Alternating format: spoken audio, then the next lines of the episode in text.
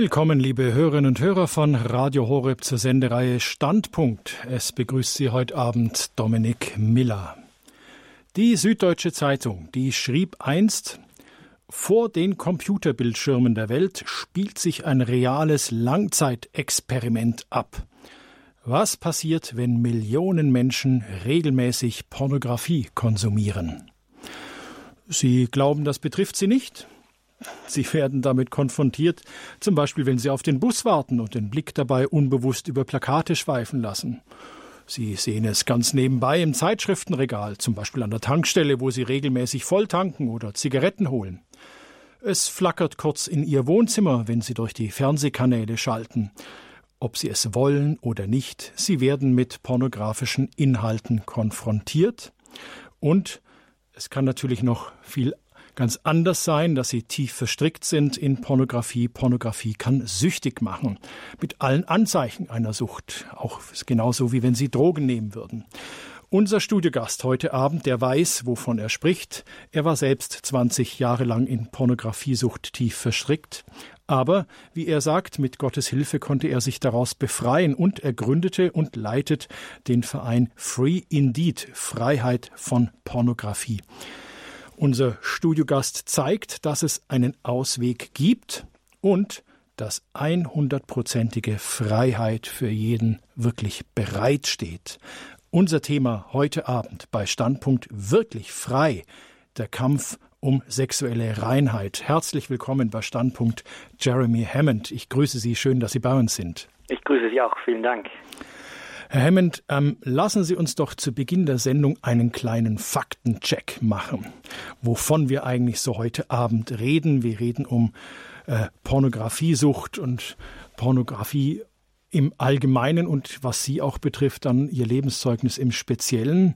Ähm, viele meinen ja, Mai, das ist irgendwie ein Nischendasein, ein Randproblem, das Sie überhaupt nicht anginge oder sowas. Wie viel Raum nimmt denn zum Beispiel Pornografie im Internet ein?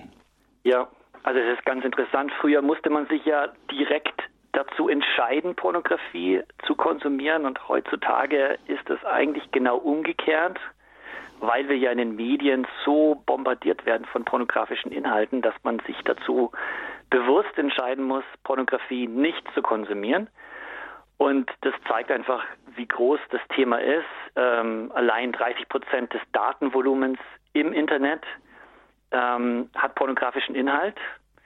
Ähm, oder wenn man auch in, zu den Suchbegriffen guckt und so schaut, okay, was ähm, suchen Menschen im Internet. Also nach welchen Stichwörtern wird über Google oder sowas gesucht? Genau. Ähm, sind sogar also 25 Prozent, also ein Viertel von dem, was in Google etc. eingegeben wird als äh, Suche, hat, also man sucht quasi pornografischen Inhalte. Ähm, von daher ist es ein großes, großes Thema. Und leider ist Deutschland ähm, hier an einer sehr schlechten Position, in dem das ist sogar Weltmeister ist im Pornokonsum. Ähm, wenn man jetzt einfach ähm, sich überlegt, wie häufig das Internet verwendet wird, also wie viele Klicks ähm, pro Person im Land verwendet wird, dann sind 12,5 Prozent aller Klicks in Deutschland landen auf pornografischen Inhalt.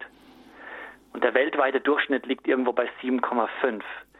Also ist das deutlich, ähm, wird das Internet ähm, im Vergleich zu allen anderen Ländern am meisten in Deutschland für pornografischen Inhalt verwendet.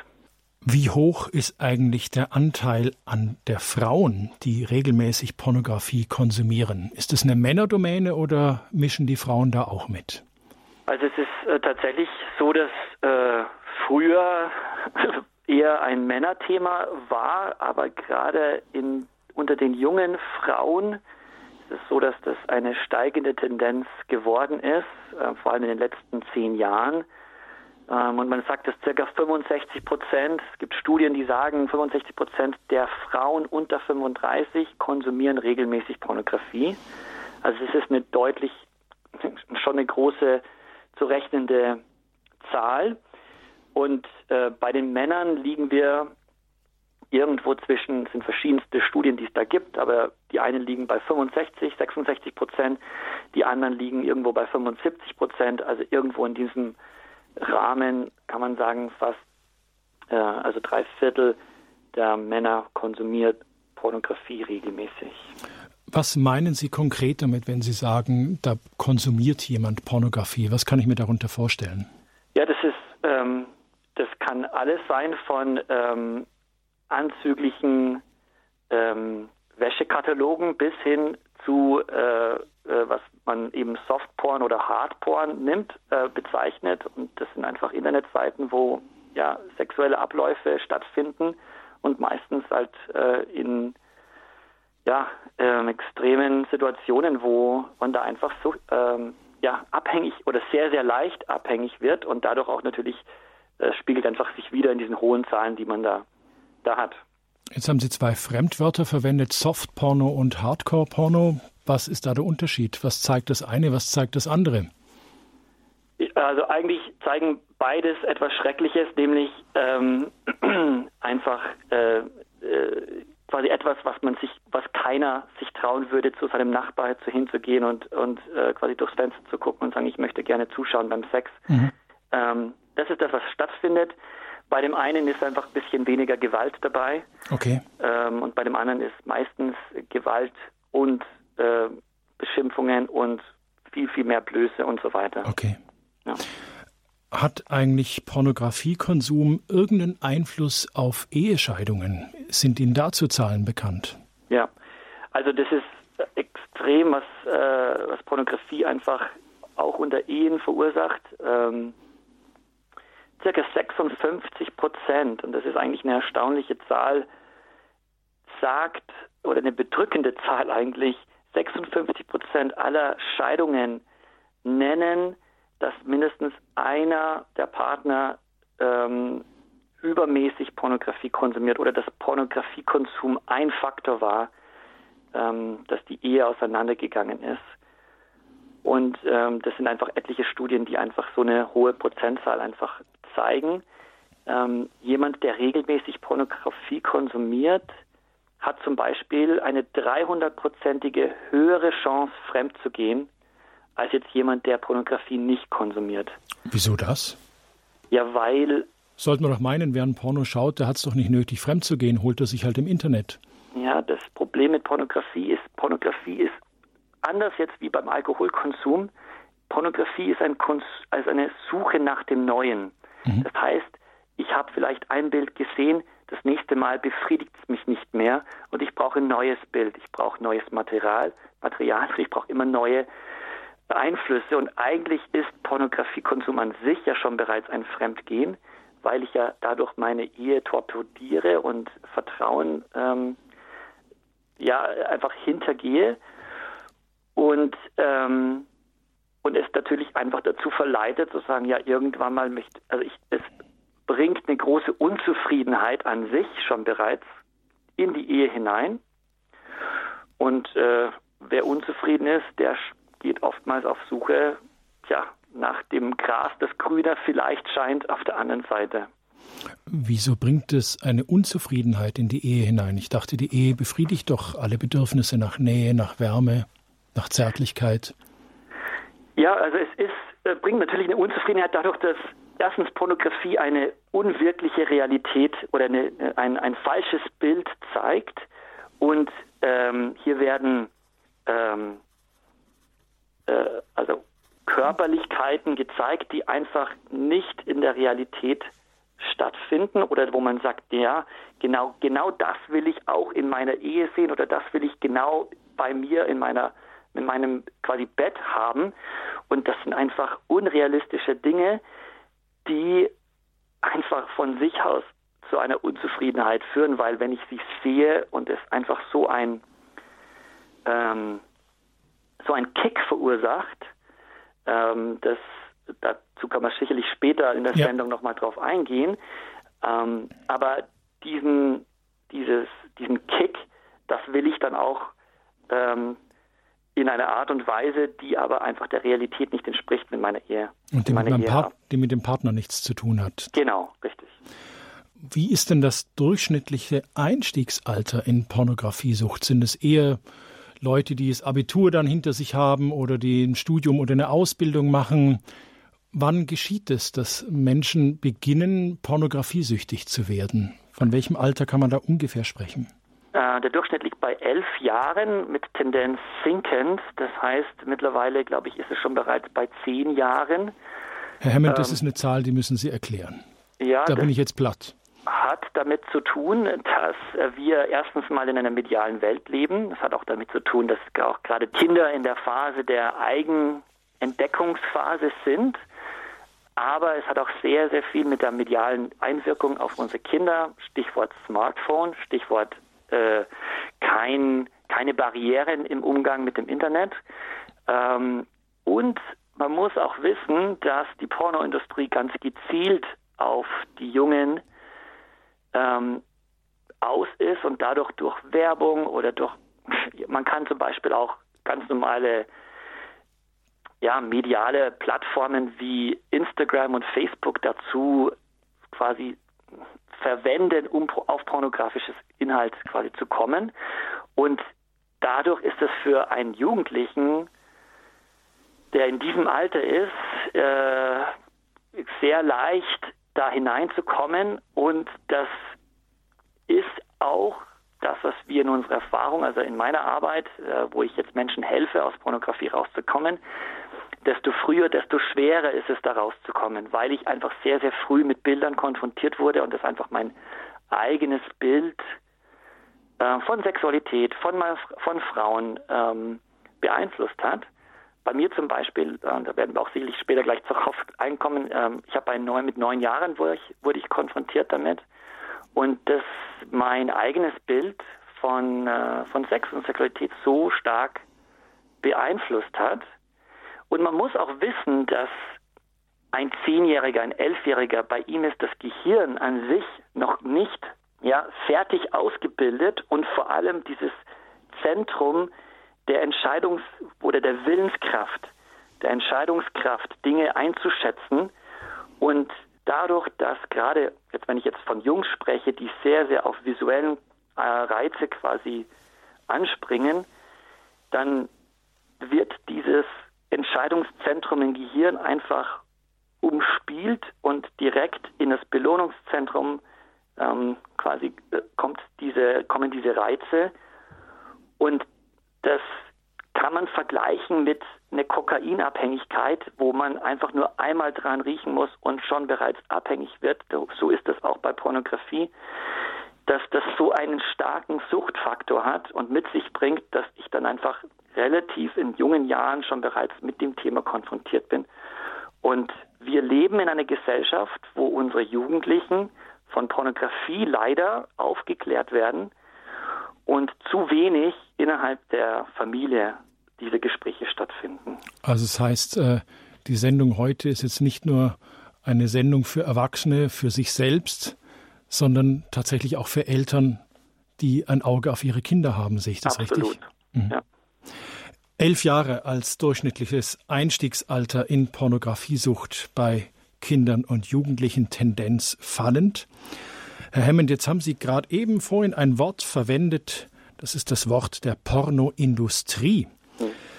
Ähm, warum kann man in diesem Zusammenhang überhaupt von einer Industrie reden? Ich meine, äh, hat das was, hat das Ähnlichkeiten mit der Automobilindustrie oder der Elektroindustrie?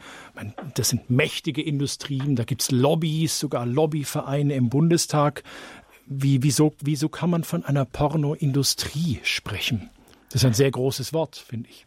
Ja, weil es auch sehr, sehr große Zahlen sind, die dahinter stecken. Erzählen Sie uns von diesen Zahlen ähm, wenn man jetzt alleine ähm, sich anschaut, was, also wie viel Geld generiert die Pornoindustrie, dann spricht man von circa 97 Milliarden Dollar.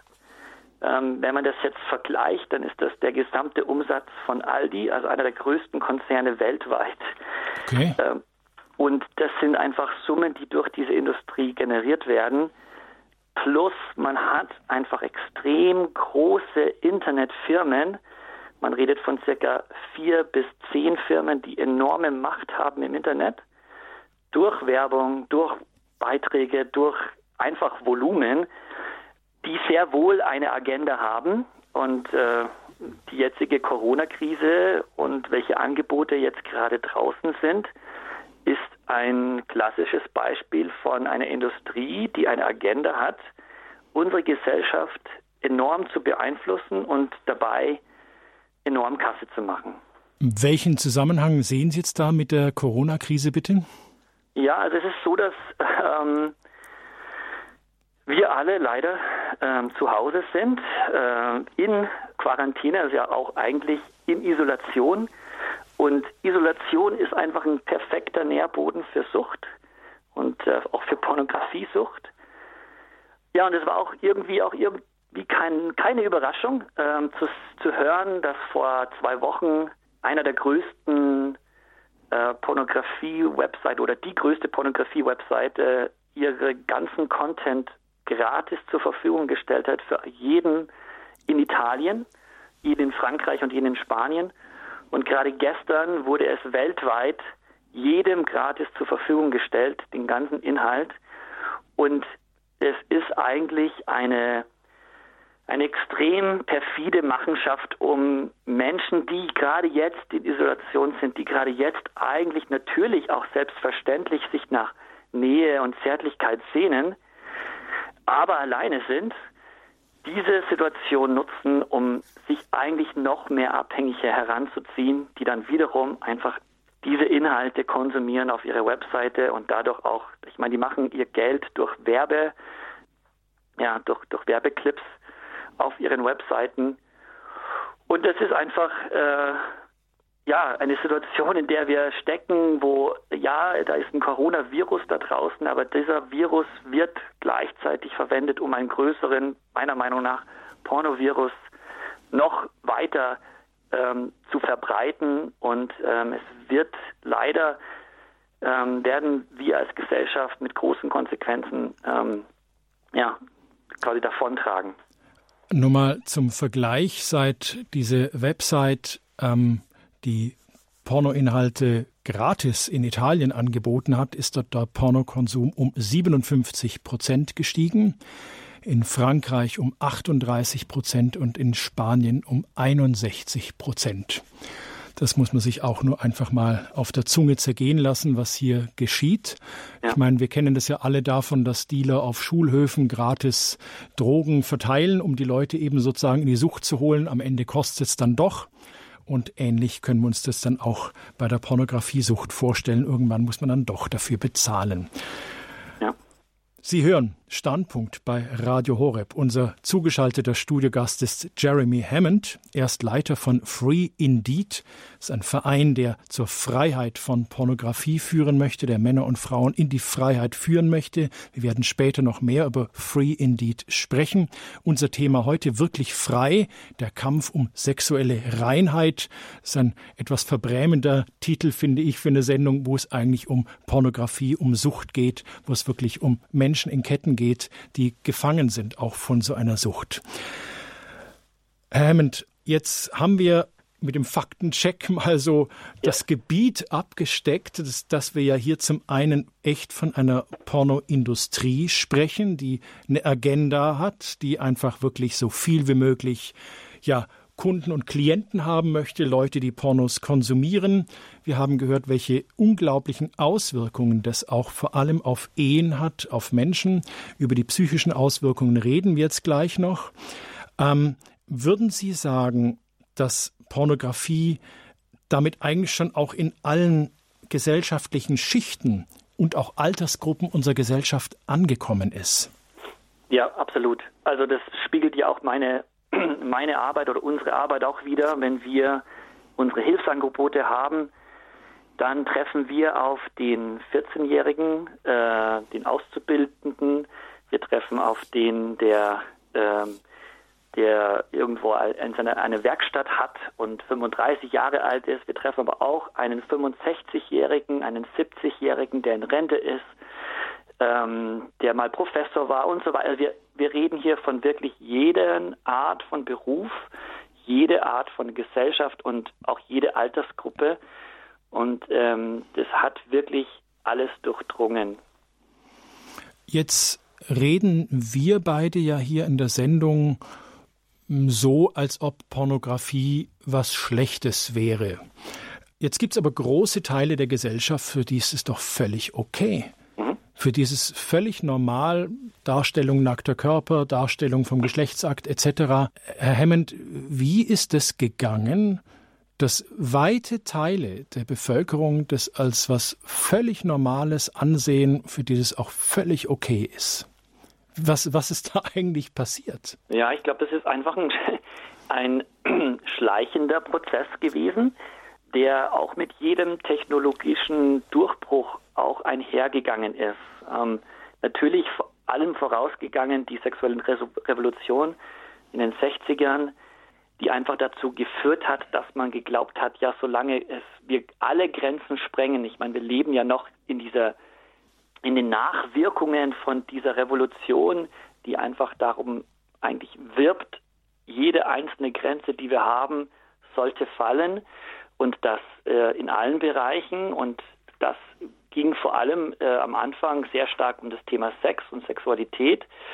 Und ähm, das ging dann aber einher mit jedes Mal, wenn irgendetwas Neues in der Technologie durchkam, sei es jetzt auch ganz vor langer Zeit im Buchdruck, aber jetzt auch zum Beispiel, sobald es von zum Beispiel die VHS-Kassette, die wurde eigentlich von der Pornoindustrie vordiktiert, weil die Pornoindustrie gesagt hat, genau diese VHS-Kassette ist das, was wir verwenden. Die gute alte Videokassette. Gute alte Videokassette. Und dann kamen die DVDs und dann kam das Internet und das Internet war eigentlich wie so ein Supergau, eine, eine Explosion, weil man nirgendwo hingehen musste. Man musste ja nirgendwo was kau, also quasi sich entblößen vor anderen Menschen. Man kann das einfach zu Hause im Geheimen machen. Und dadurch natürlich selbst da diese quasi Entblößungsgrenze gefallen ist und ich das im Privaten machen kann, ist dann mit jeder Technologiefortsprung auch ein, äh, eine Erweiterung ja, von diesem Einfluss von Pornografie. Und ich glaube, das ist, ja, ähm, ich meine, wir sehen es auch ganz normal in, in, in sagen wir, normalen Filmen, wird es ja auch immer als sehr, sehr normal dargestellt. Ähm, sobald ich nackte Haut sehe oder man, man hat ja auch diesen Spruch, Sex sells, also Sex verkauft und man kann mit dem Geld machen. Und äh, ja, da hat einfach, ähm, das führt dazu, dass ja, wir selbst in unseren Schulen es beigebracht wird, dass Pornografie das ganz normal ist, das zu konsumieren und das sogar hilfreich sein kann in Beziehungen. Ähm, das, obwohl es zig Studien gibt, die dagegen sprechen, die eigentlich sagen, ähm, dass wir dadurch unsere Kinder und Jugendlichen eigentlich traumatisieren und eigentlich sie darauf vorbereiten, ähm, Frustration und äh, ja, Enttäuschung in der Sexualität zu erleben, weil man einfach sie so früh mit Pornografie konfrontiert. Und ja, so geht es einfach leider einher, dass wir momentan in einer Gesellschaft leben, die sagt, es ist normal, es ist okay, ähm, aber es ist toll auch zu sehen, dass es in der Wissenschaft mittlerweile sehr viele Stimmen, die lauter und lauter werden, die sagen, äh, stopp mal, man muss sich diese Zahlen nochmal genauer anschauen, man muss die, sich diese Entwicklung anschauen, was wir unseren Kindern und was wir unserer Gesellschaft antun, welche Ehen kaputt gehen und einfach ähm, was für Auswirkungen auch für den Staat und für die Wirtschaft zu tun hat. Ich meine, alleine wenn man sich bedenkt, dass die Hauptzeit des Pornokonsums zwischen 9 und 17 Uhr liegt. Das ist ja die Hauptarbeitszeit und der größte Tag, an dem Pornos Industrie, also Pornos konsumiert wird, ist der Montag. Also das alleine ist, wenn man sich das anschaut, schon bereits ein Riesenschaden selbst für Gesellschaft und, und, äh, und äh, Wirtschaft. Ja, und das ist echt eine ja, eine tragische Entwicklung äh, und ich äh, mir auch selbst wünsche, dass wir da äh, mehr und mehr ins, in den Diskurs kommen. Aber ich, es, es gibt da auch mehr Stimmen, die lauter werden und wir auch immer wieder auch die Möglichkeit bekommen, also ich auch persönlich, aber auch andere, die in diesem quasi Kampf stehen für Reinheit und Freiheit, erleben immer wieder auch Interesse seitens den Medien, weil man merkt, hoppla, hier geht was schief, auch in unserer Gesellschaft läuft was nicht ganz richtig. Es gibt auch Studien und Entwicklungen, auch in anderen Ländern, beispielsweise Japan, wo die Pornoindustrie oder der Pornokonsum noch größer ist als in Deutschland im, im Sinne von schambehaftetes Pornokonsum, kann man davon äh, reden, dass realer Sex da in diesem Land unter den Jugendlichen kaum mehr stattfindet, weil einfach so viel Pornos konsumiert werden. Und auch da sagen Menschen, oh, da ist was in der Schieflage und wir müssen da mehr hingucken und mehr hinschauen und was kann man machen, um Menschen zu helfen, die wirklich frei werden wollen. Herr Hermann, jetzt haben Sie vorhin erzählt, dass sozusagen Ihre Suchtkarriere mit Pornografie hat im Alter von neun Jahren begonnen. Wie können wir uns das vorstellen? Was ist da passiert? Ja, so wie bei vielen, ähm, weil ich habe jetzt schon mittlerweile so viele hunderten äh, Männer zugehört und ihre Geschichten. Und sehr, sehr häufig ist es so, dass ein Freund jemanden das zeigt. Und so war es auch bei mir. Äh, ich war neun Jahre, ich war bei einem Freund eingeladen und er hat mir Heftchen gezeigt. Und ähm, ich kann mich noch so gut daran erinnern, an diesen Moment, weil ähm, ich lag mit meinem Freund und wir, wir haben uns eine Decke über den Kopf getan. Irgendwie so nach dem Motto, das, was wir jetzt gerade tun, das sollte was Heimliches sein, das sollte kein Mensch sehen. Und ich habe auch gleich gemerkt, das tut etwas mit mir, äh, ich möchte mehr davon. Und mein Freund ähm, hat mir dann auch gezeigt, wie ich an mehr Material rankomme, wo ich ran, wo ich vielleicht auch im Altpapier schauen darf, wo ich durch ein Fenster gucken kann, um einen Kalender zu sehen und so weiter. Und das war der Anfang von, ja, von meiner Sucht. Äh, würde sagen, am Anfang war das nicht sehr, sehr regelmäßig, aber ab dem 15., 16. Lebensjahr kann ich von einer Sucht sprechen, weil es wirklich ein regelmäßiger Konsum war und ich somit einfach ja mehr und mehr da hineingezogen wurde. Ich habe gemerkt, dass Pornografie eine Lösung für mich vorgegaukelt hat. Was für eine Lösung?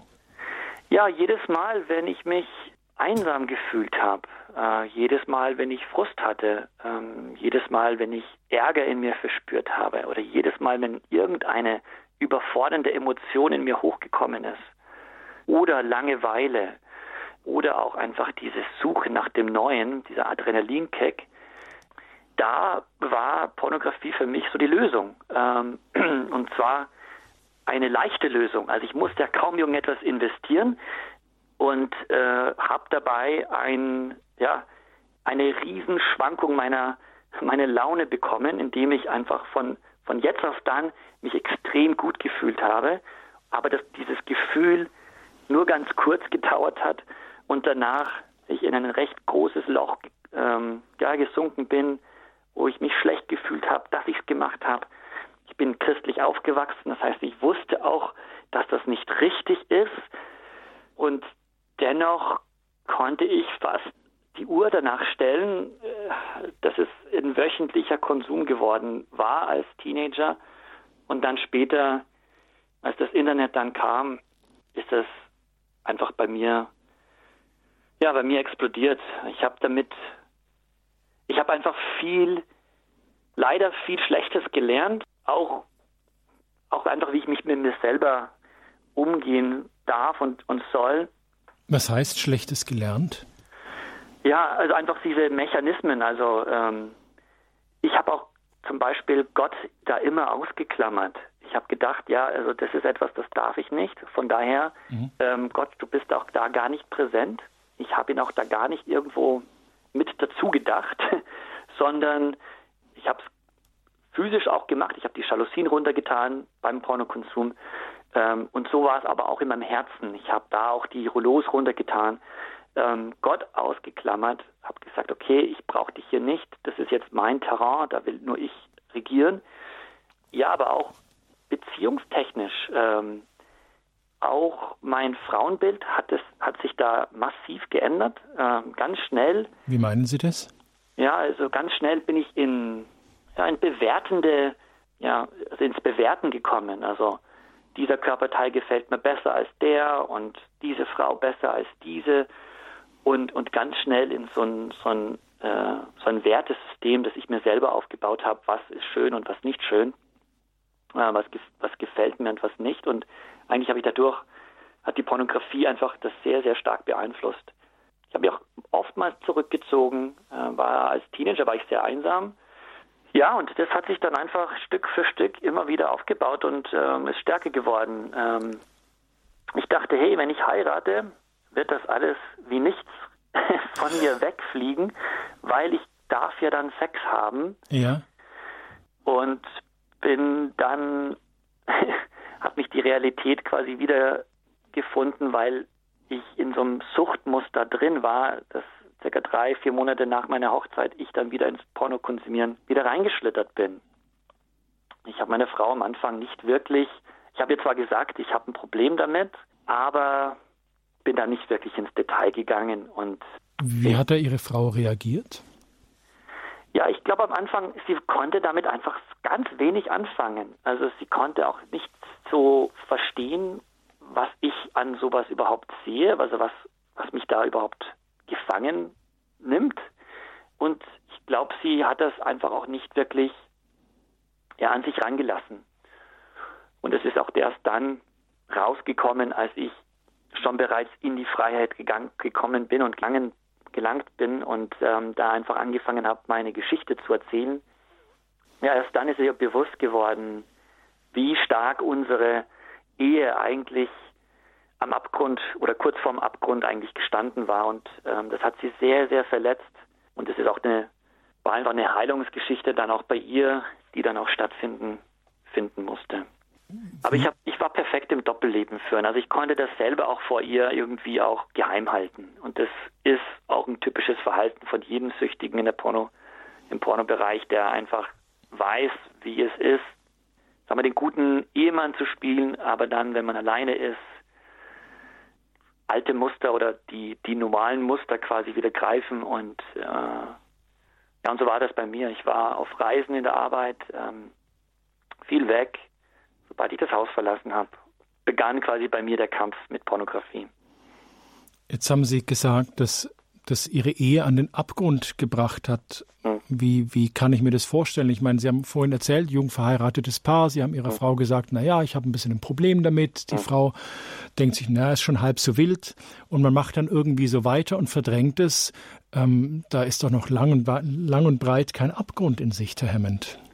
Ja, ich glaube, am Anfang äh, ist das auch nicht da, weil äh, man einfach das, äh, so, eine, so eine Scheinwelt ähm, vorspielt aber die, die Sucht an sich hat ja einen Faktor, wo man immer wieder was Neues braucht und immer härteres und immer über Grenzen geht. Man nennt das Toleranzentwicklung. Das heißt, ich das, was ich mir einmal gesagt habe, das will ich nicht mehr anschauen, das schaue ich mir dann an.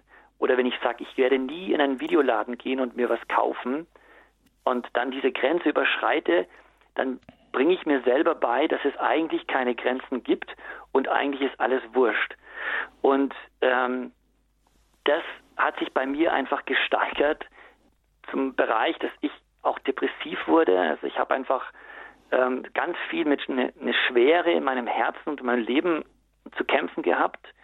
Und kurz bevor ich dann meinen Kampf, also Pornografie den Kampf angesagt habe in meinem Leben, ist das alles aus dem Ruder gelaufen, ich habe mich robotermäßig gefühlt, so wie fremdgesteuert. Ich konnte tun und machen, was ich wollte. Ich konnte auch beten, was ich wollte. Es hat sich nichts geändert. Und ich habe zum Beispiel bei diesen extremen Zeiten vier, fünf Mal am Tag Pornografie konsumiert, mich dazu selbst befriedigt. Also das geht ja Hand in Hand, also Selbstbefriedigung und Pornografiekonsum. Und so war das an dem, an diesen Wochen kurz vor diesem Abgrund und dann hatte ich so ein Erlebnis, das wirklich mir gezeigt hat, Jeremy, wenn du so weitermachst, ähm, wirst du alles verlieren. Können Sie uns von dem Erlebnis erzählen? Ja, also ich war auf dem Heimweg vom, von, meiner, von meiner Firma. Ähm, ich habe an dem Tag schon bereits das zigmal konsumiert und mich dazu auch selbst befriedigt und habe auf dem Heimweg gehalten, also mit meinem Firmenauto gehalten, habe wieder was konsumiert, habe mich danach extrem schlecht gefühlt und in dem Moment, ähm, ich habe einfach den ganzen Tag so frustriert, dass ich wie ferngesteuert, also ob eine andere Macht über mein Leben regiert. Und, ähm, und in diesem Moment habe ich gesehen, okay, ich werde meine Arbeit verlieren, weil ich habe das die, die meiste Zeit konsumiert während meiner Arbeitszeit. Das heißt, da musste nur irgendein Webadministrator reinschauen und sagen, wie häufig, wer, wer guckt am meisten Pornografie? Und das ist ein Kündigungsgrund. Das ist mhm. äh, äh, Job verlieren, äh, dann was, wie soll ich das meiner Frau erklären? Ähm, ich könnte mal, könnte auch meine, meine Ehe verlieren deswegen. Und meine Kinder. Ähm, auch einfach meine liebgewonnenen Kinder, einfach mit denen, wie erkläre ich das denen dann? Und ich habe dann wirklich so einen Schockmoment bekommen und gemerkt, ich, es muss sich was ändern. Und ich habe gemerkt, aber die ganzen Jahre davor, ich habe keinen Einsatz wirklich gezeigt, ähm, was das Thema, ja, wirklich rauskommen aus der Sucht. Und ich habe in dem Moment gebetet. Ich habe Gott gesagt, ich bin bereit, alles zu machen. Ich werde alles tun und ich werde jede Schwierigkeit in Angriff nehmen. Ähm, mach mich bitte frei. Und dieses, dieser Vers, wie ihn der Sohn frei macht, der ist wirklich frei. Der kam mir immer wieder in diesen Momenten und habe gemerkt, das steht in deinem Wort, Gott, aber so fühle ich mich überhaupt nicht. Ich bin überhaupt nicht frei. Und wenn das so ist, dann brauche ich dich, Jesus, dazu und ich brauche eine Veränderung. Und ähm, in dem Moment habe ich einfach entschieden, ich werde alles geben, alles tun. Das Liebste, was mir ist, ist meine Beziehung zu Jesus und die Freiheit, die er verspricht. Das sagen Sie jetzt, also ich verstehe das richtig, Sie sind zu diesem Zeitpunkt, wo Sie mehrmals täglich Pornografie konsumiert haben, sind Sie eigentlich äh, Familienvater, verheiratet, äh, fest, sattelfest im Beruf gewesen. Eigentlich müssten Sie gar keine Probleme haben. Und ähm, Sie sind auch ein Mensch gewesen zum damaligen Zeitpunkt, der ein regelmäßiges Glaubensleben hatte, ein Gebetsleben. Habe ich, hab ich das so richtig verstanden? Ja, ist richtig, ja. Und aber Jesus war hinter den, also sozusagen, wenn Sie Pornografie konsumiert haben, Jalousien runter, das darf er nicht sehen, das ist meine Sphäre, mein Machtbereich, da hat Jesus nichts zu suchen. Ja. Also als gläubiger Mensch, als man kann sagen, praktizierender Christ, sind sie tief in Pornografie verstrickt gewesen. Und erst sozusagen in diesem Moment im Auto haben sie dann Jesus reingeholt und gesagt, so kann es nicht weitergehen, allein schaffe ich es nicht, hilf du mir. Verstehe ich das so richtig? Ja, genau. Ja, und das ist, ich, ich habe auch, als ich dann frei geworden bin, also vieles wird einem ja erst dann klar, ja. wie verstrickt man war, wenn man frei wird. Und ähm, ich bin noch immer am Lernen an Dingen, die ich mir jetzt auffallen, wo ich merke, ach deswegen, aha. Und ähm, ein Punkt, der mir aber relativ früh aufgekommen ist, ist, ich habe zurückgeguckt auf mein Leben und habe gemerkt, als Christ bin ich nicht gewachsen in meinem Glauben. Ich bin, ich habe stagniert zehn Jahre lang. Bin ich nicht wirklich weitergekommen in meinem Glaubensleben, in meiner Beziehung zu Jesus. Es ist irgendwie einfach wie festgefroren. Und erst dann, als ich diesen Elefanten im Raum quasi angegangen bin, erst dann hat sich, wie so, dann ist was ins, in den Fluss gekommen und es hat sich wirklich was gedreht und gewendet in meinem Leben und ich habe gemerkt, das war wie, war so ein Aufbruch in meinem Leben und so viel Neues und Schönes ist in mein Leben reingekommen. Aber wie gesagt, ähm, es, es, es war als ob ich dann gar nicht wirklich gewachsen bin. Ich bin so durch Rituale gegangen als Christ. Ich habe auch Zeit mit Gott verbracht.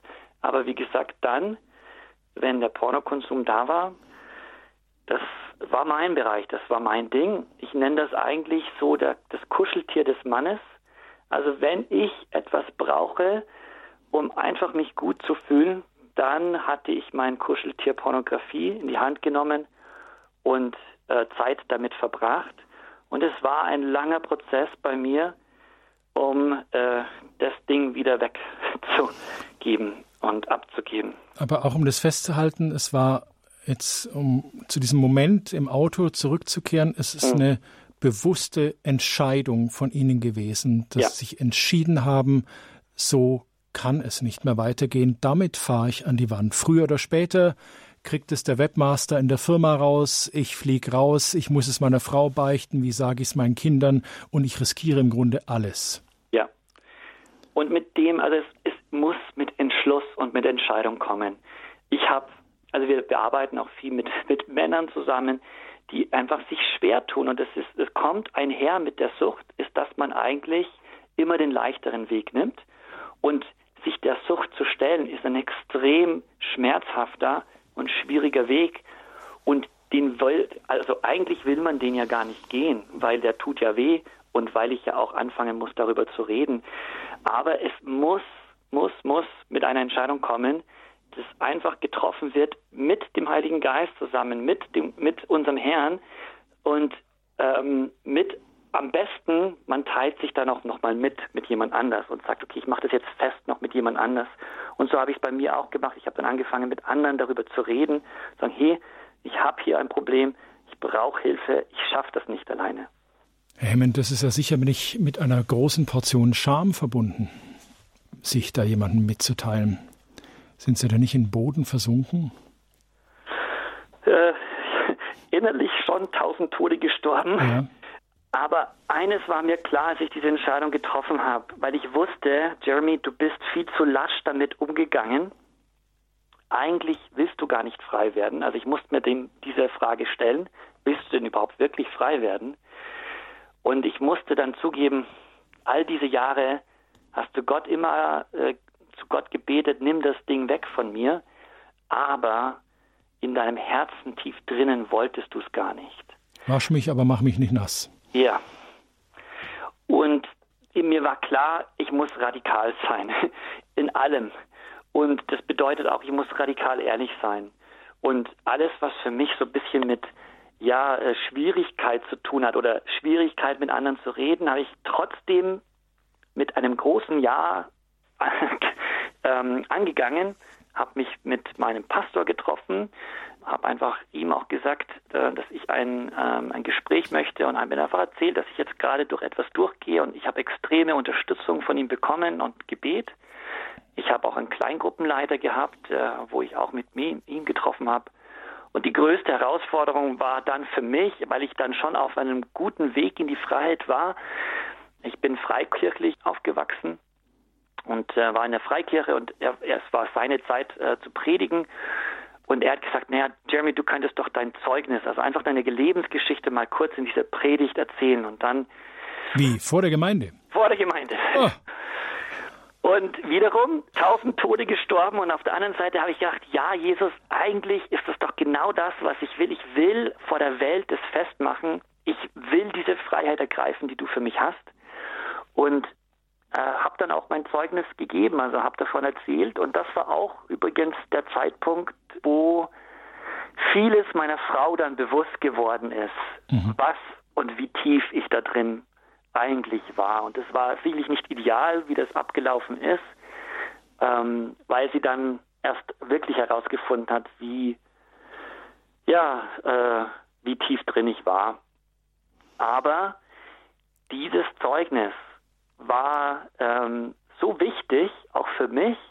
Und ich dachte, ja, ich kenne ja die Statistik. Wenn ich das lese, also wenn ich jetzt mein, mein Zeugnis weitergebe, ich weiß, 60, 70 Prozent der Männer kämpfen damit. Ich müsste ja eigentlich, müssten diese 60 Prozent einfach so froh sein, dass jemand davon erzählt.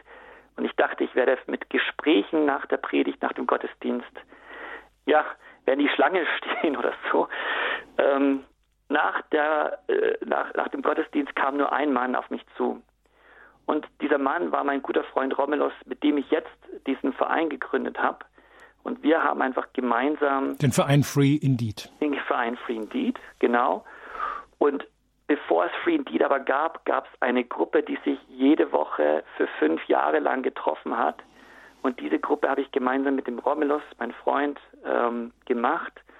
Und das ist einfach erstaunlich, was Gott aus so etwas tatsächlich machen kann, weil wir sind einfach, wir haben uns ermutigt, wir ermutigen uns doch immer bis zum heutigen Tag, wir stehen in Rechenschaft zueinander. Und daraus ist einfach etwas Wunderschönes geworden.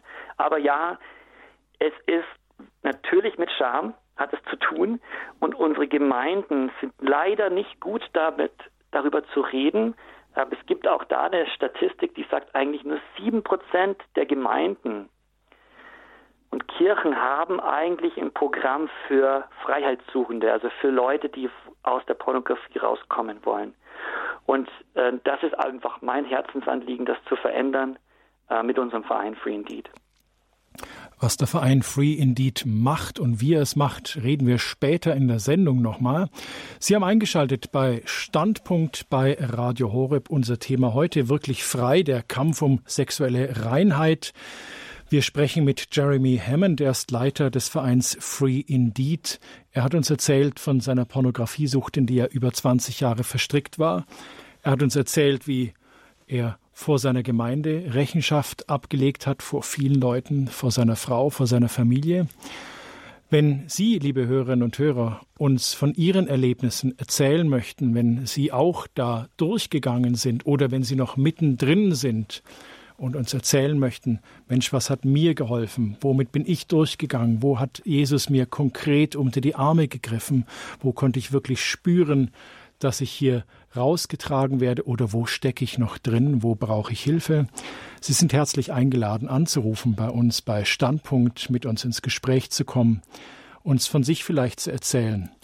Ich weiß, das ist nicht leicht. Sie erreichen uns unter 089 517 008 008, wenn Sie uns von außerhalb Deutschlands anrufen wollen.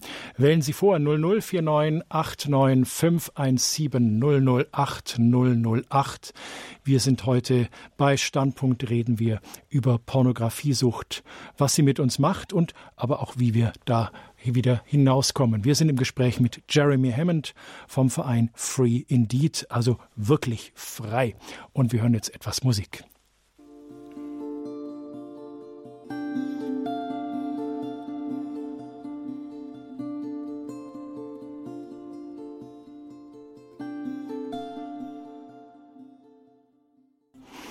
Standpunkt bei Radio Horeb. Unser Thema heute Abend. Wirklich frei, der Kampf um sexuelle Reinheit. Wir sind mittendrin im Gespräch mit Jeremy Hammond. Er ist Leiter des Vereins Free Indeed, also wirklich frei von Pornografie. Er hat uns von seinem Leben erzählt, von 20 Jahren Verstrickung in Pornografiesucht. Und jetzt rufen uns schon die ersten Hörerinnen und Hörer an und ich begrüße als allererstes aus Amberg den Herrn Lehnhardt. Ich grüße Sie. Willkommen bei Standpunkt. Schön, dass Sie da sind. Herr Lehnhardt, hallo. Hallo. Ich wollte, ich, ich habe das durch Zufall gehört, weil ich, äh, ich bin halt ein Fan von Radio Horeb, beziehungsweise ich bin ein, ein Hörer von Radio Horeb, weil das ist mir sehr, weil die wirklich äh, Fragen bringen, die wo äh, auch äh, das Herz betreffen. Und das ist mir eigentlich schon wichtig, weil ich da, ich weiß nicht, ob ich das jetzt äh, öffentlich auch sagen kann, aber ich habe da meine Schwierigkeiten gehabt. Und für mich ist es eigentlich ja weil ich da lang gesucht habe, weil ich eigentlich nicht gewusst habe, wie ich, wie ich mit mir selber umgehen soll. Und für mich geht es auch um die Tiefe des Daseins, dass Jesus das eigentlich äh, gewandelt hat. Äh, ich, ich, bin da eigentlich auch frei geworden, beziehungsweise es hat sich bei mir etwas gelöst, indem ich mich wirklich total Jesus anvertraut habe. Und wie gesagt, ich kann, ich tue mir auch ein bisschen schwer, das äh, öffentlich zu sagen, weil es, es, kann auch sein, dass von meiner Gemeinde da wer mithört oder das hört. Aber äh, ich habe das eigentlich, das, das geht mir, das ist ziemlich auch so mein Problem gewesen, was der, der, der Referent da gesagt hat. Herr Hammond, ja. Herr Lehnert, Sie sind ein mutiger Mann. Ja. Sie sind ein sehr mutiger Mann, Herr Lehnert. Und ähm, wo hat Ihnen Jesus da helfen können? Wo hat er, wo haben Sie ihn reingelassen? Ich habe da, ich habe eigentlich mal gesucht, wer Jesus Christus überhaupt wirklich ist. Und das ist eigentlich ein ganz anderer Mensch, der wirklich viel, viel tiefer ist und der mich wirklich, weil ich eigentlich, weil ich alleinstehend bin, und ich habe immer, ich habe hab mich immer gefragt, äh, wer nimmt mich so, wie ich wirklich bin? Mhm. Und das, äh, ich habe da ein falsches, Gottes, äh, falsches Gottesbild gehabt. Ich habe mich dann mal sehr intensiv mit Jesus Christus beschäftigt. Wer war das? Wer, äh, da gibt es auch Privatoffenbarungen von verschiedenen äh, von äh, Leuten von der Maria Wojtorza. Die wir jetzt hier im Radio nicht bringen. Weiter, Herr Lehnhardt. Und der, er will eigentlich nur eines. Zum, zum einen will er die, äh, die Herrlichkeit Gottes und zum zweiten will er die die Bekehrung der Sünder. Ich habe gedacht gehabt, ich bin so in Sünde verstrickt, dass ich da nicht mehr rauskomme. Aber die, die, die wie soll ich das sagen, die, äh, die Gnade Gottes, beziehungsweise die Barmherzigkeit Gottes, die ist so groß, die ist nicht nur, nicht nur Quantität so groß, sondern vor allem auch Qualität. Qualität, weiß nicht, ob ich das sagen kann, so groß. Natürlich können Sie das sagen. Natürlich. Herr Lienert. Ich bin da eigentlich rausgekommen. Ich habe ich bin auch nicht mehr allein in dem Sinn, dass ich jetzt äh, Partnerin habe oder so, aber ich fühle mich heute nicht mehr. Ich verstehe das. Ich fühle mich heute angenommen. Das ist für mich, und ich kann auch andere Menschen lieben und ich kann mich selbst lieben. Aber das ist ein ganz langer, schwieriger Prozess. Äh, und äh, ich habe auch, das ist auch eine Frage nach, nach, seinem, nach dem eigenen Sinn im Leben. Und das wollte ich eigentlich mal äh, hier äh, sagen. Dankeschön, Herr Lehnert. Danke für Ihr starkes Zeugnis. Sie sind ein mutiger Mann. Hm, ja, vielen Dank. Herr Hammond, wie ist es, haben Sie diesen Moment, hm, der Herr Lehnert hat es so beschrieben, dass, dass sozusagen die Qualität von Jesu ja. Liebe überwältigend ist. Ist es ja. was, was Sie auch so erlebt haben? Also das ist genau, was ich auch erlebt habe, ist, wie die meine Beziehung zu ihm so viel tiefer, so viel schöner geworden ist. Und ich habe so Glücksmomente gehabt auf meinem Weg in der Freiheit, wo ich gemerkt habe, boah, das ist ja tatsächlich, das ist tatsächlich so, wie es in der Bibel steht. Es ist ja tatsächlich, er ist tatsächlich so. Und ich habe gemerkt, wie ähm, befreiend das für mich war. Er vergibt mir tatsächlich. Er ist auch tatsächlich auch langmütig. Er ist gnädig und und ich habe dann einfach angefangen, viel, viel mehr mit ihm über alles zu sprechen, also wirklich über alles, auch über meine Versuchung, auch in den Momenten der Versuchung habe ich ihn einfach mehr und mehr mit hineingenommen. Ich habe eine neue Beziehung auch mit dem Heiligen Geist gehabt, wo ich einfach gemerkt habe, er ist der Helfer in meiner Not und bringt mich zu dieser Erkenntnis, wer Jesus wirklich ist, auch in der Zeiten der Versuchung. Und das waren Momente, wo ich gemerkt habe, ich kann gegen jeden Goliath gerade angehen, weil ich meinen Herrn habe und er ist viel größer. Und das war echt so ein, so ein wunderbare, waren wunderbare Momente, die habe ich noch immer, aber es, es war einfach damals so augenöffnend äh, für mich und deswegen kann ich das vom Herrn Lehnert sehr, sehr gut verstehen, seine Begeisterung. Jetzt als nächstes ist uns eine Hörerin aus München zugeschaltet. Hallo, ich grüße Sie, willkommen bei Standpunkt. Schön, dass Sie bei uns sind. Ja, hallo? Ja, Sie sind auf Sendung. Ich grüße Sie. Ja, Machen Sie Ihr Radio im Hintergrund bitte aus, sonst haben ja, wir eine Rückkopplung. Ja, schon ausgemacht. Wunderbar. Ja.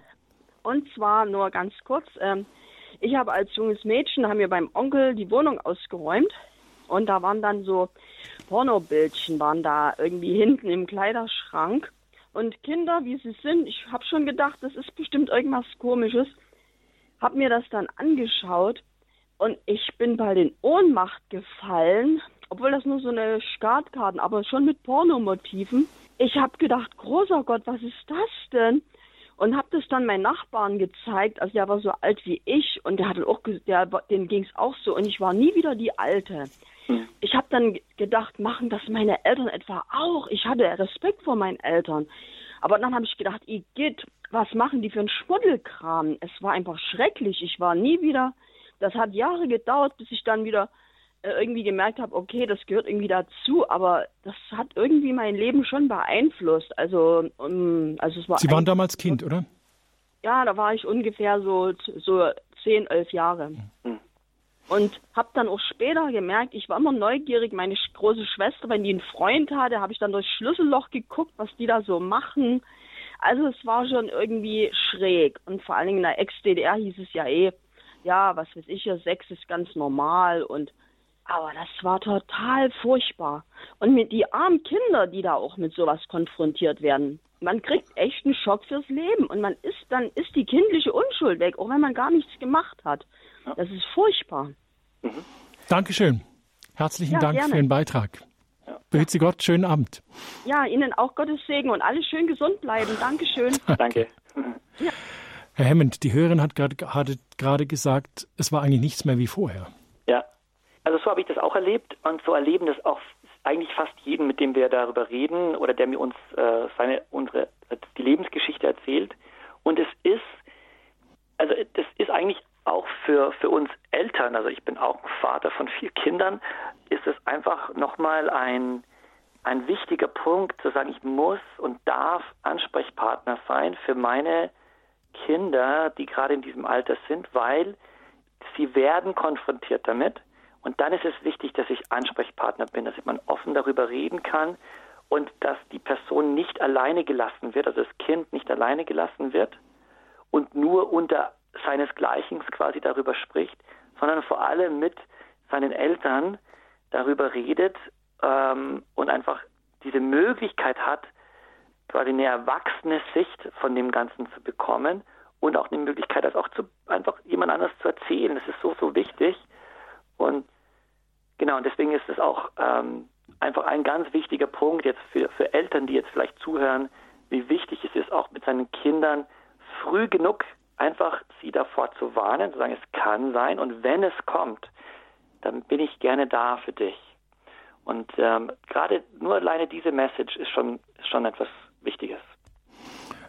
Herr Hammond, wir haben vor den Höreranrufen davon gesprochen oder Sie haben erzählt, dass Sie sozusagen vor der ganzen Gemeinde Zeugnis abgegeben haben und dass eigentlich Ihrer Frau erst da klar geworden ist, in was Sie da lange, lange verstrickt waren.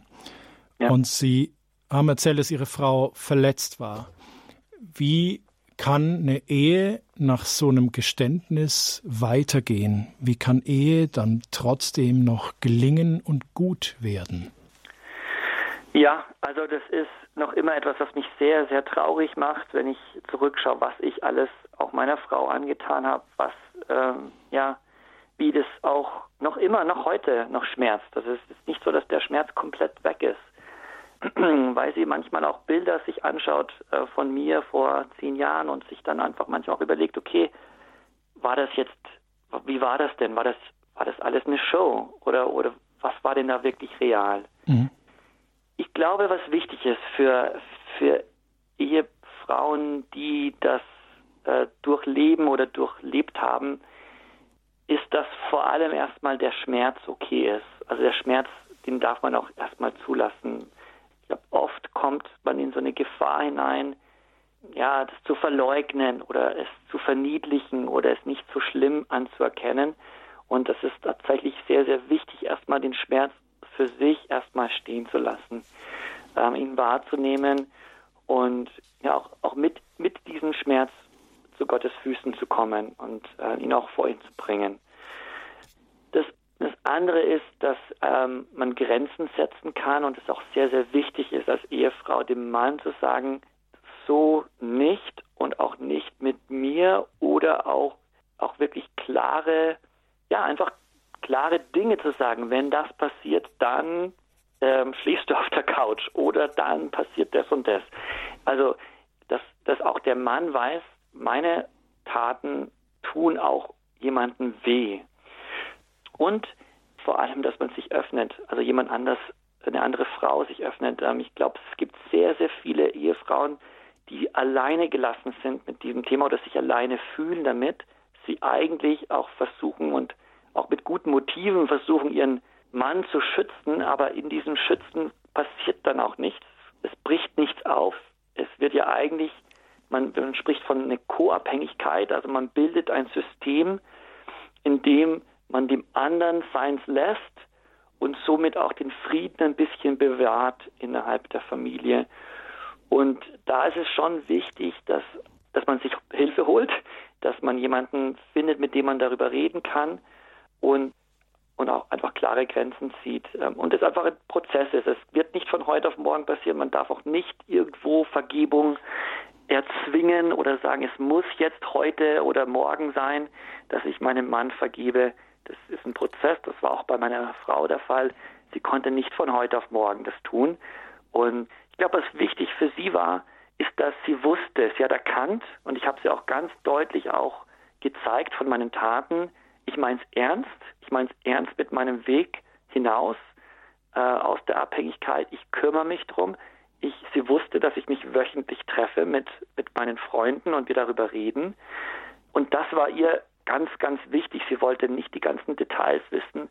Und das ist auch ein zweiter ganz wichtiger Punkt, ist, dass der Mann jetzt nicht seiner Ehefrau alle Details beichten sollte. Denn dadurch einfach extrem viel Leid und Schmerz entsteht, das nicht so leicht wieder wegzukriegen ist.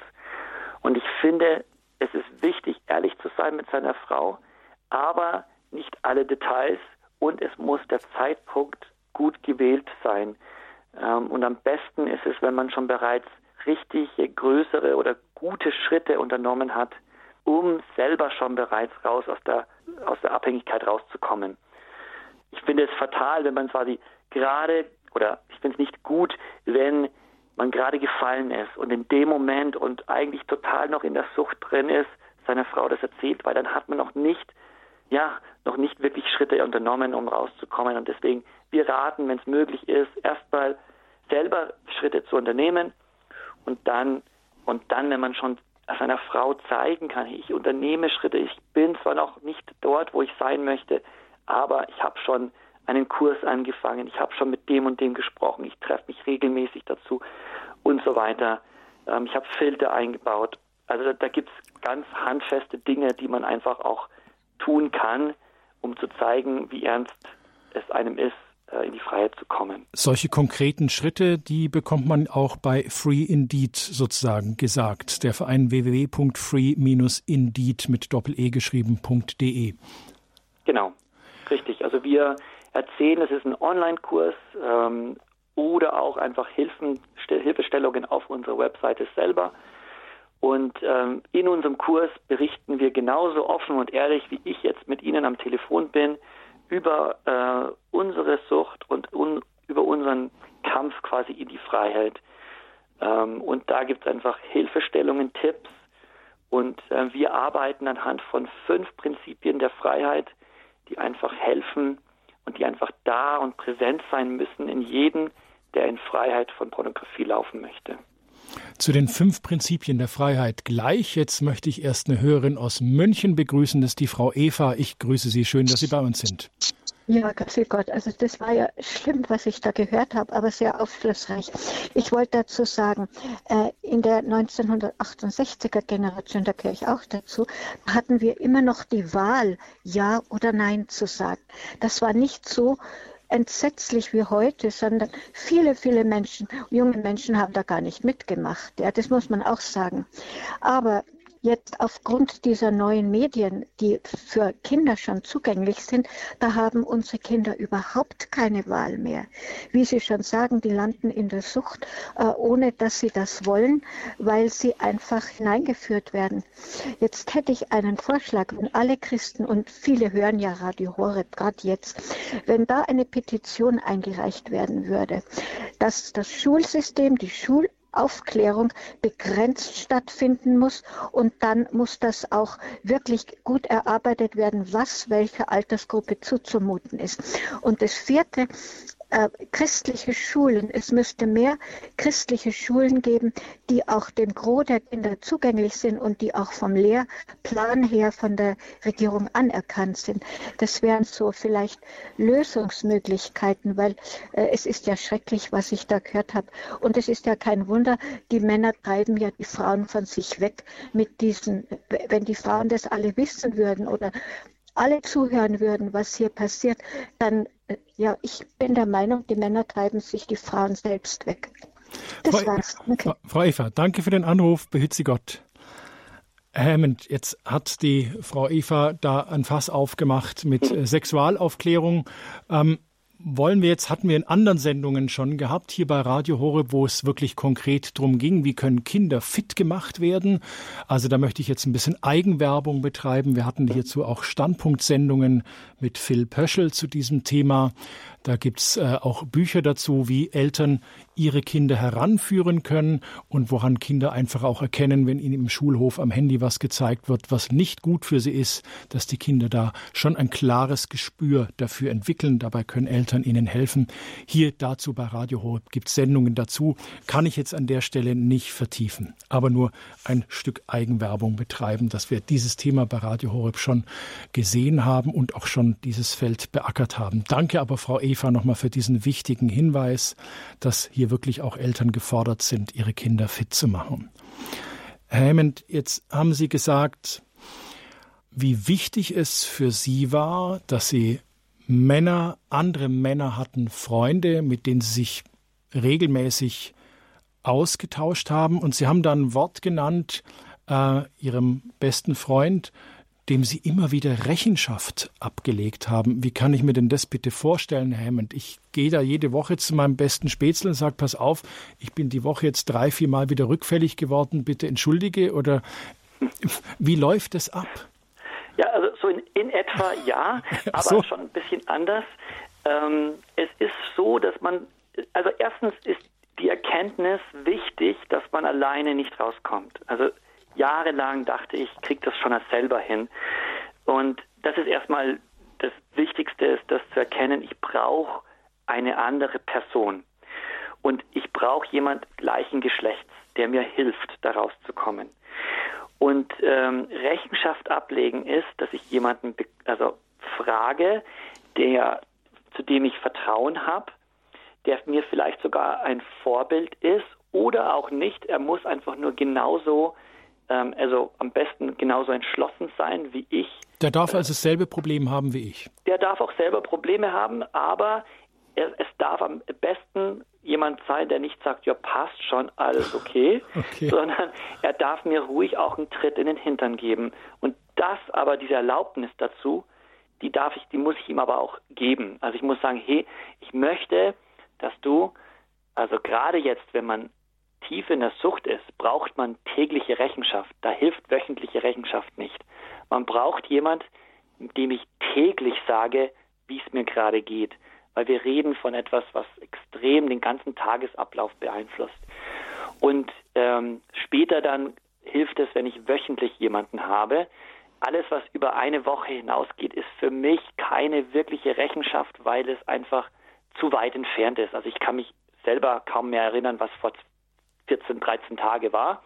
Deswegen brauche ich schon jemanden, der sagt, okay, wir treffen uns jede Woche oder wir verabreden uns am Telefon oder wir machen es per WhatsApp oder per SMS oder wie auch immer.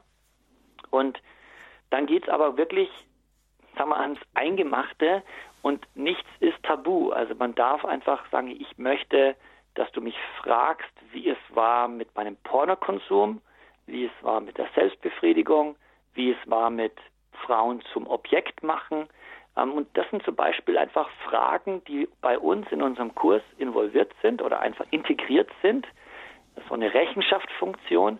Und genauso stellen wir uns das vor in einer eigentlichen Beziehung mit einem Rechenschaftspartner, also einem Freund, mit dem ich, oder auch, es kann natürlich auch ein geistlicher Freund, also ein Pfarrer, ein Priester, ähm, Pastor, also jemand, der, der einfach sagt, okay, ich begleite dich einfach und ich bete auch für dich. Und das Gebet in diesem Bereich darf man wirklich nicht unterschätzen. Es ist so, so wichtig, dass man jemand anders hat, der für einen betet.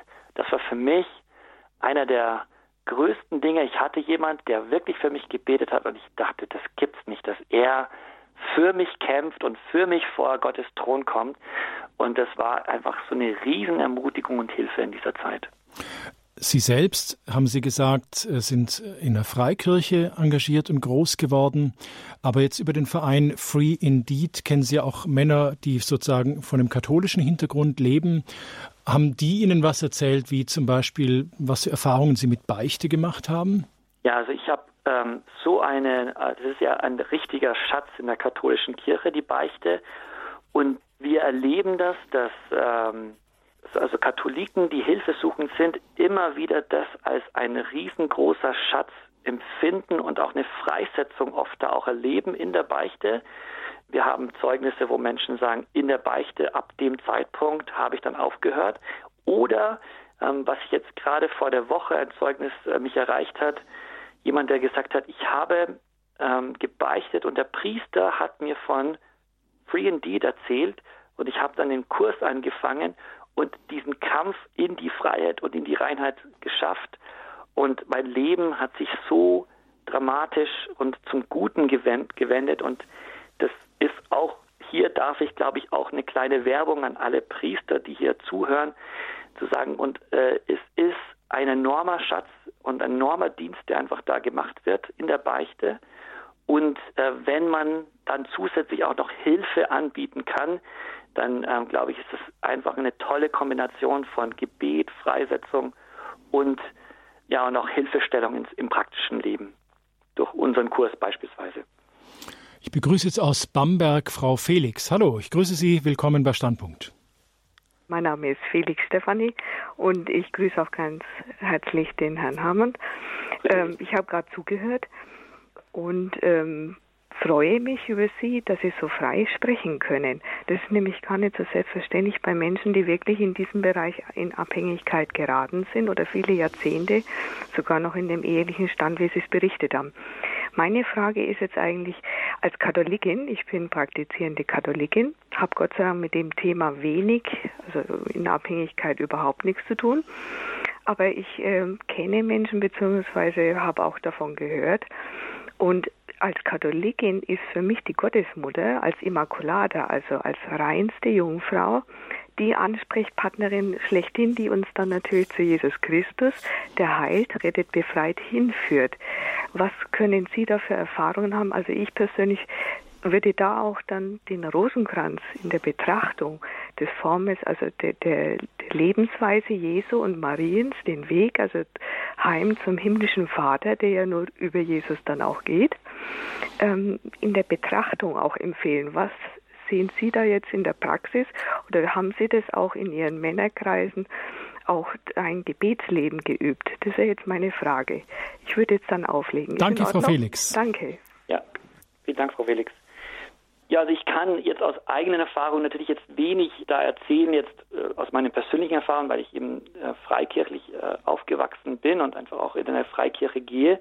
Aber wir haben schon viele Männer, die davon berichten, dass auch ja einfach bestimmte Gebete vor allem auch ihnen geholfen haben und ähm, wir aber auch in unseren, wir haben ja Freiheitsgruppen, wir haben auch Gruppen, die sich treffen und wöchentlich auch füreinander beten und äh, bei uns ist es einfach ein sehr ein freies Gebet, aber ein, ein sehr unterstützendes, helfendes Gebet, das einfach ja hier vor allem das Wichtigste ist ja einfach, dass man auch die Gegenwart Gottes auch spürt und wahrnimmt im Gebet und einfach merkt, man ist hier nicht alleine und man hat einen Vater, der einem hilft. Und äh, das würde ich einfach jetzt zu dem zu der Frage einfach ähm, auch beantworten. Herr Hammond, wie komme ich als Mann oder Frau in so eine Gruppe, mit denen ich mich austauschen kann und mit denen ich auch zusammen beten kann? Wie ja. komme ich dahin? Sehr leicht, also einfach eine E-Mail schreiben an info at free-indeed.de oder eben auch auf unserer Webseite gibt es einen Bereich, der heißt Freiheitsgruppen. Da haben wir eine Karte von Deutschland und dort auf diese Karte kann man schon bereits sehen, wo gibt es denn schon bereits Freiheitsgruppen. Und es entstehen jeden Monat entstehen neue Gruppen, weil wir ja gerade in einem Aufbruch sind bei uns, in dem wir viele Männer gerade trainieren, wie man Freiheitsgruppen gründen kann. Und dadurch gibt es einfach immer wieder eine neue Möglichkeit, Männer zu vernetzen. Und das ist der leichteste Weg. Einfach eine E-Mail an info at free-indeed freiheitsgruppen.de oder auf unsere Webseite gehen, unter Freiheitsgruppen schauen und einfach in Kontakt treten mit uns. Und wir verknüpfen anonym diese Personen erstmal. Dann gibt es eine Möglichkeit, das sich auszutauschen, telefonisch oder per WhatsApp oder wie auch immer.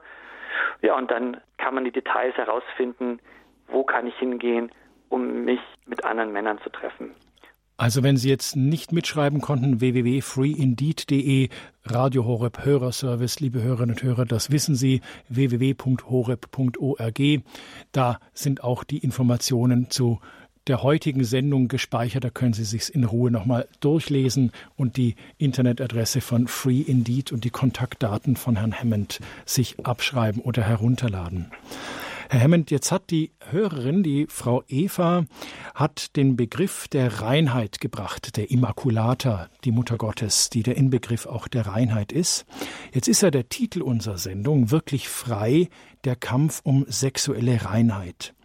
Jetzt Jetzt möge mir das die Frau Eva bitte vergeben, aber für viele hat so der Begriff der sexuellen Reinheit hat so ein bisschen was Angestaubtes, etwas hm, Abgehobenes vielleicht an sich. Aber jetzt möchte ich Sie, Herr Hammond, fragen, jetzt, was ist an diesem Begriff der sexuellen Reinheit eigentlich brandaktuell und überhaupt nicht verstaubt und überhaupt nicht gestrig, sondern wirklich, hey, das ist wirklich da, das ist präsent. Ja. Ja, also ich glaube, was, was an diesem Thema so wichtig ist, dieser sexuellen Reinheit, ist, dass gerade wir sehen, dass sexuelle Unreinheit der Berufungs, also ich nenne es der Berufungskiller Nummer eins ist. Was ich damit meine ist, dass wir alle, jeder Mensch und jeder Christ eine Berufung auf sein Leben hat. Also das heißt ein, ein Weg, den er gehen darf. Aber dieser Weg ist oft so vernebelt und verdunkelt durch die Unreinheit, die ich in meinem Leben habe. Die Bibel spricht ja auch, dass unser Körper ein Tempel des Heiligen Geistes ist, also ein heiliger Ort ist, wo Gott sich mit uns trifft und wir, wenn wir in eine Reinheit kommen, es etwas freisetzt äh, und deswegen auch einfach einen Weg freisetzt, um in unsere Berufung hineinzukommen. Und das ist eigentlich auch unser Herzensschlag oder mein Herzensschlag auch bei, bei Free Indeed, sagen, wir wollen, dass Männer und Frauen in ihre Berufung kommen und das, was sie daran hindert, ist Unreinheit. Und wenn ich reine, rein lebe, dann habe ich so viele, so viele Vorteile, die ich davon, ja, einfach davon trage. Also rein banale Vorteile, wie zum Beispiel, ich habe mehr Zeit, weil ich nicht Zeit vergeude mit Pornografie. Ich bin effektiver. Ich habe auch weniger Angst, Angst entdeckt zu werden.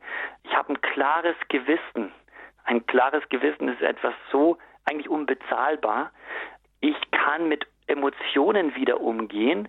Wir uns berichten immer wieder Männer, die sagen, auf einmal spüre ich Dinge, die ich sonst nie gespürt habe, weil äh, wiederum Unreinheit und Pornografie diese Gefühle dämpfen, weil das Einzige, was ich dann spüre, ist das High in Pornokonsum. Aber ich spüre wieder Emotionen, Emotionen für meine Frau. Das war bei mir sehr extrem, einfach wieder, wieder ganz andere neue Gefühle für sie, neue Gefühle auch für meine Kinder, eine Zunähe, also eine Nähe.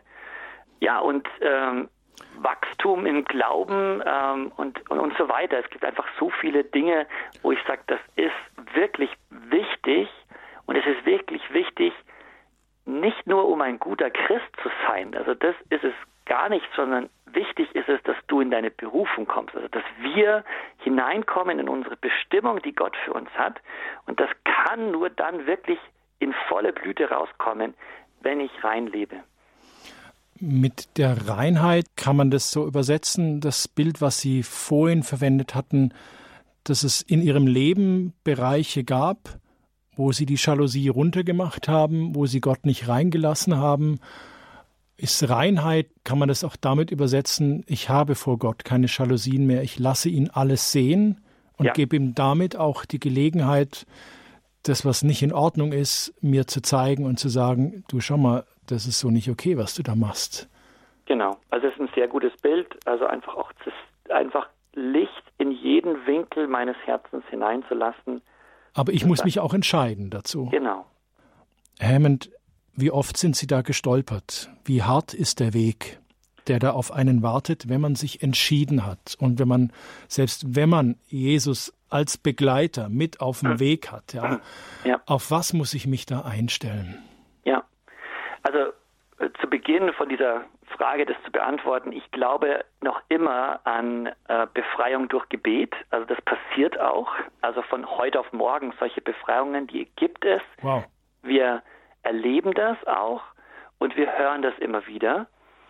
Aber, ich muss dazu ein großes Aber, das sind okay. vielleicht circa 20 Prozent oder 15 bis 20 Prozent von den Männern oder Menschen, mit denen ich zu tun habe, und das sind schon ganz schön viele, sagen, okay, es war ein Moment, also ein mhm. Moment und dann nicht mehr. Wow. Der Rest, also ich würde sagen 80 Prozent mindestens, sind Männer, die gesagt haben, ich stelle mich diesem Kampf und ich begebe mich auf dieses Schlachtfeld und deswegen auch immer wieder auch diese Worte, die ich verwende, weil es ist nicht einfach, aber genau wie David sich auf dieses Schlachtfeld begeben hat mit Goliath, es so wertvoll ist, sich diesem Kampf zu stellen. Man lernt so viel in diesem Prozess, dass man für die Zukunft seines kompletten Lebens und geistlichen Lebens einfach verwenden kann. Es ist eigentlich ein Vorrecht zu kämpfen. Wow, und, okay.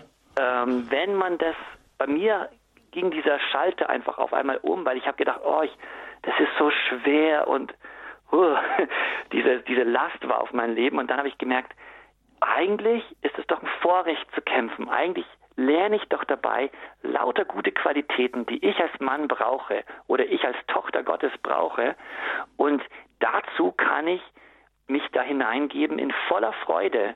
Und bei mir war das ein Weg, der hat circa eineinhalb Jahre lang gedauert. Ich mhm. bin immer wieder gefallen auf, der, auf dieser Phase und es waren auch wirklich oft auch frustrierende Momente dabei, aber genauso auch immer wieder, ich, habe mir gesagt, jedes Mal, wenn ich falle, sage ich dem Feind jetzt erst recht.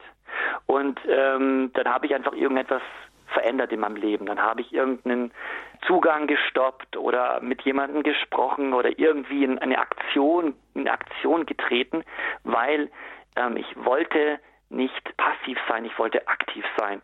Und deswegen waren dann auch selbst dann die Niederlagen, konnte ich ganz schnell wieder zu einer, einem Sieg quasi umwandeln. Und ich glaube, wir, wir scheuen uns leider vor diesen schwierigen Begegnen oder diese schwierigen Begegnungen, diesen, diese Kampfmomente. Aber wenn ich weiß, wer mir im Rücken ist, wenn ich weiß, dass der Herr hinter mir steht und für mich ist und auch meine Kämpfe für mich kämpft, ja, dann habe ich eigentlich, brauche ich auch keine Angst haben und kann mich da hineinbegeben. Und ja, es kann sein, dass man fällt, es kann sein, dass man auch wieder Schwierigkeiten hat, aber solange ich das Ding nicht alleine mache und ich jemanden habe, der mir wieder für mich betet und mich ermutigt und voranbringt, dann ist Freiheit eigentlich vorprogrammiert. Also ist Freiheit auch wirklich möglich für, für jeden. Und ich glaube an hundertprozentige Freiheit, die einfach da ist für, für jeden, der jetzt auch gerade zuhört und in, in Abhängigkeit gerade ist und sagt, ich komme da nicht raus.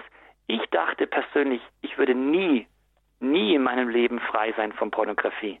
Und ich kann einfach immer wieder staunen und sage, es ist, es ist möglich, wenn ich das geschafft habe, dann, äh, wenn Gott das in meinem Herzen verändert hat, dann kann er das in jedem Herzen tun. Das kann er auch in jedem, der jetzt gerade zuhört und, und äh, diese Gedanken von, ich schaffe das nicht, ich kann das nicht. Der Herr kann es und ähm, es ist wirklich möglich, in die Freiheit zu kommen. Herr Hammond, jetzt für alle, die diese Sendung hören und die diesen Schritt noch nicht gemacht haben, die denken, das schaffe ich nie. Wie sieht der erste Schritt oder wie, wie kann der erste Schritt aussehen, den man heute Abend, jetzt in fünf Minuten machen kann? Ja, also der erste Schritt ist erstmal wieder zu hoffen und wieder an Freiheit zu glauben. Viele Menschen gehen diesen Schritt, ohne an ihre Freiheit überhaupt zu glauben. Und wenn ich daran nicht glaube, dann kann ich es eigentlich fast auch lassen, muss man fast sagen. Okay. Es ist wichtig, wieder da hineinzukommen, dass Hoffnung und Freiheit möglich ist. Und das ist auch das, was wir immer wieder versuchen, durch unsere Zeugnisse weiterzugeben. Hoffnung, es gibt Hoffnung für jeden, es gibt Hoffnung auch für jede Ehe, die darunter jetzt gerade leidet. Es gibt einen Weg daraus. Wir glauben an einen großen, wunderbaren Gott, der alles wenden und drehen kann zum Guten. Das kann auch für dich, lieber Zuhörer, draußen sein.